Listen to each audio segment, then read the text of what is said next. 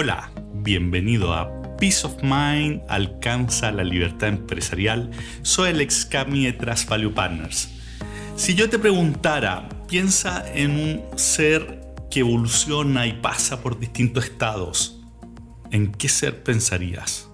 Probablemente pensarás en una mariposa, ¿no?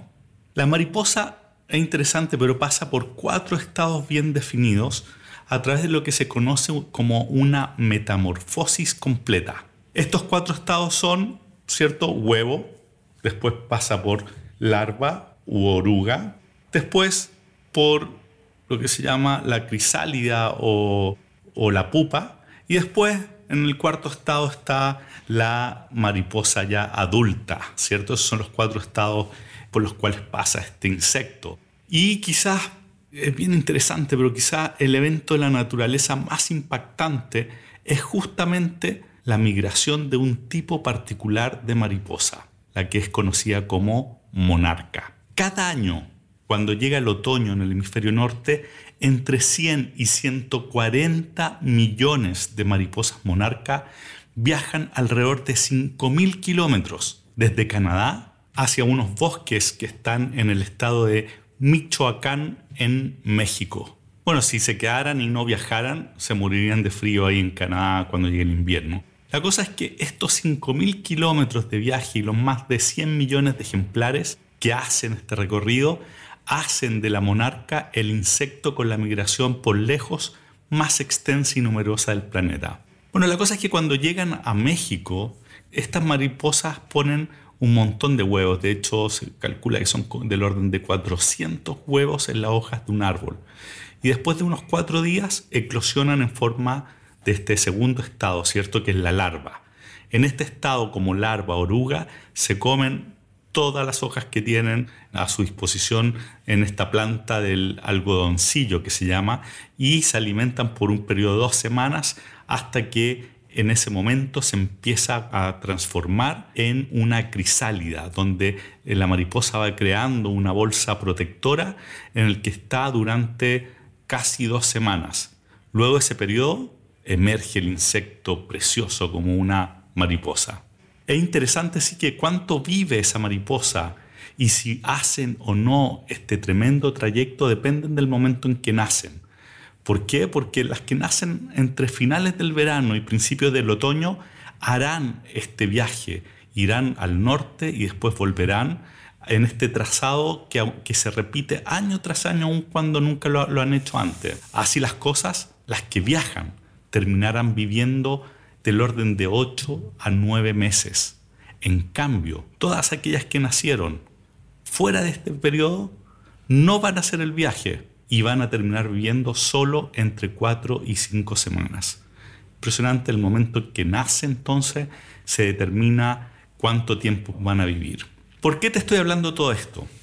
Porque al igual que las mariposas, los empresarios pasan por distintas etapas y hay algunas mucho más apreciadas que otras, ¿no? Y de eso te quiero hablar hoy.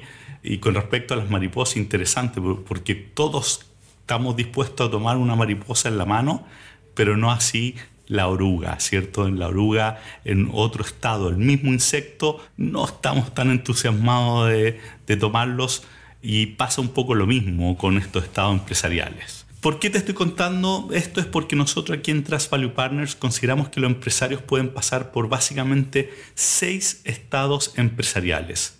Cada uno de ellos se diferencia en varios atributos que en otro episodio los vamos a discutir con mayor profundidad, pero hoy ya te quiero dar como las principales características de cada uno.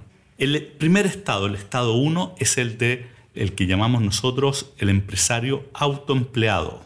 Siguiendo la línea Kiyosaki, que seguramente han escuchado o leído, en este estado el empresario que llamamos autoempleado es aquel que trabaja en forma independiente, pero si no trabaja, no gana. Te puedes imaginar a un abogado que trabaja solo, pero si un día decide tomarse vacaciones, no va a poder generar absolutamente nada. Es decir, el ingreso que tiene es directamente proporcional con las horas que le dedica. Es el estado 1. El estado 2 nosotros le llamamos al empresario que está en un estado emergente.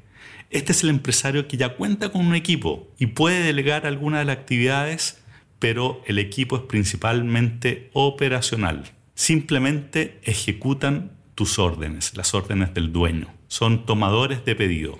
El tercer estado nosotros le llamamos en transición. El empresario en transición es cuando el empresario ya cuenta con uno o dos gerentes que lo apoyan en, la toma de decisiones. Típicamente se trata del gerente de administración y finanzas o el comercial. Esos son típicamente los primeros gerentes que en esta etapa se contratan. Es común sí que se traten de gerentes no de muy alto perfil, porque muchas veces, especialmente si es el comercial, se trata de un muy buen vendedor que ahora está en un cargo gerencial dirigiendo a otros. En este estado la empresa sigue siendo 100% dependiente del dueño y una forma clara de verlo es que el dueño no puede irse de vacaciones por más de unos pocos días sin arriesgar la viabilidad de la empresa.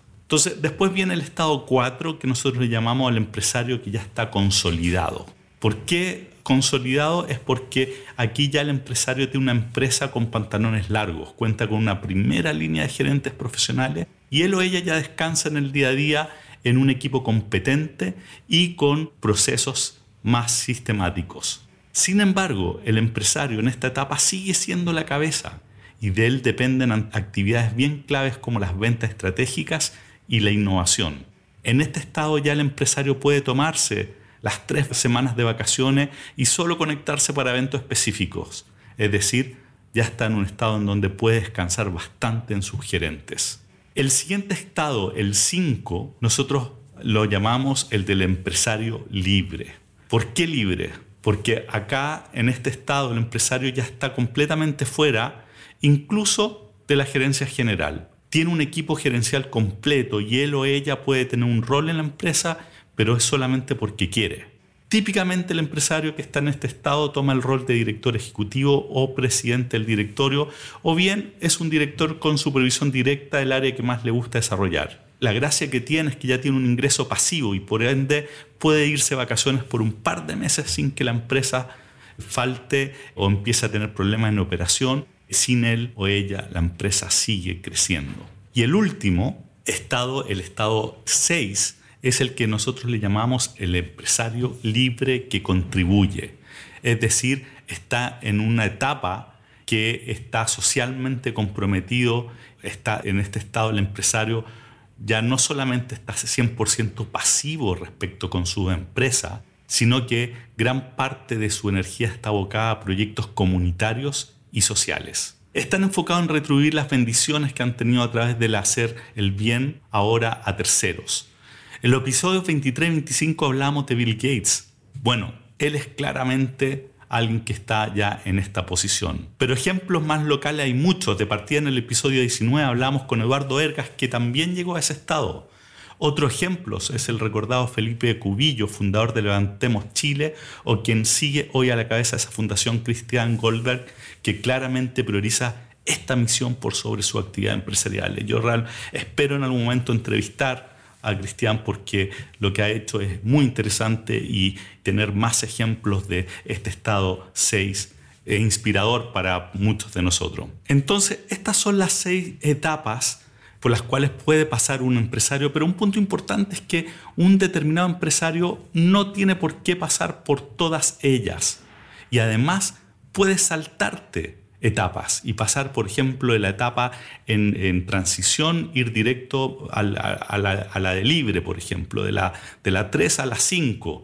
No tienes por qué pasar en todas, por todas ellas, y tampoco necesariamente tienes que terminar en la última, en la 6 aun cuando creemos que lo ideal es que eso pase, hay mucha gente, especialmente para los que su empresa es un vehículo, como hablamos en el episodio 23, es que se mantendrán siempre enfocados en ellas, o al menos por un periodo grande de tiempo. Ah, y un dato importante es que vamos a tener dentro de poco disponible en nuestro sitio en www.trustvp.com una encuesta para que puedas ver en qué estado estás y cuál es el gap para llegar al estado que tú quieres. Por eso, piensa en las características que hablamos y escríbeme a alexis.cami.trustpp.com para que conversemos sobre el estado que te identifica y en el que te gustaría estar.